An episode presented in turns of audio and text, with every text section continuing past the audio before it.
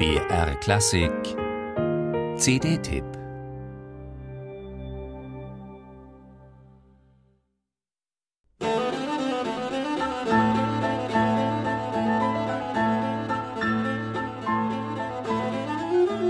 Es ist das Jahr, in dem Dmitri Schostakowitsch einen seiner größten Triumphe feiert.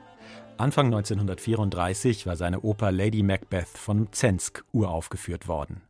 Ein sensationeller Erfolg in der Sowjetunion und im Ausland, beim Publikum und der Kritik.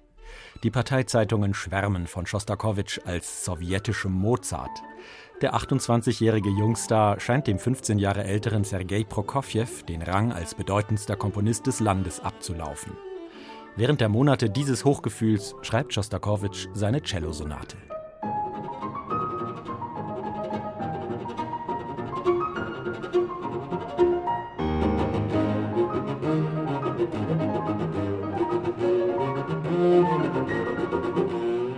Mit Kammermusik hatte er sich bislang nur sporadisch beschäftigt.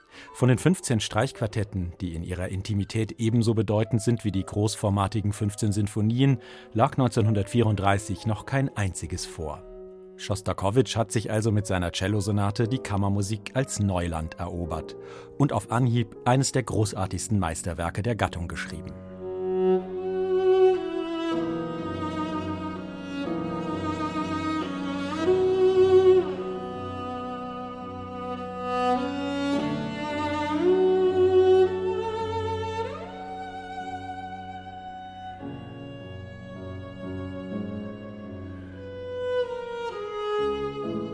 Gerade noch hatte Schostakowitsch in seiner Oper Lady Macbeth das Publikum mit radikal avantgardistischen Klängen gleichsam im Handstreich erobert.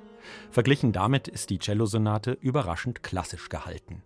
Vier Sätze in traditioneller Anlage, der erste, wie sich's gehört, in Sonatenform, gefolgt von einem bissigen Scherzo, einem tiefsinnigen Largo und einem sarkastisch heiteren Finale. Der Münchner Cellist Daniel Müller-Schott und sein Klavierpartner Francesco Piemontesi kosten die sinnliche Klangfülle dieser Musik lustvoll aus und machen das leidenschaftliche Largo zum emotionalen Zentrum. Wie dieser große Klagegesang sich aus den abgründig fahlen Klängen des Beginns zu höchster Intensität steigert, ist atemberaubend gestaltet.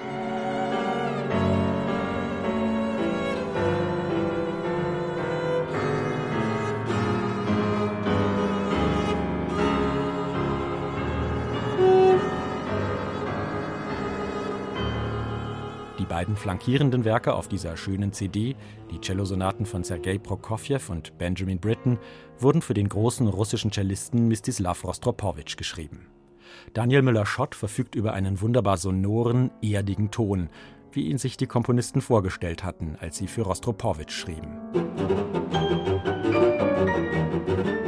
Alles in allem eine aufregende Exkursion in ein immer noch zu wenig bekanntes Repertoire des 20. Jahrhunderts und eine Hommage an einen der größten Solisten dieses vergangenen Jahrhunderts, Mstislav Rostropowitsch.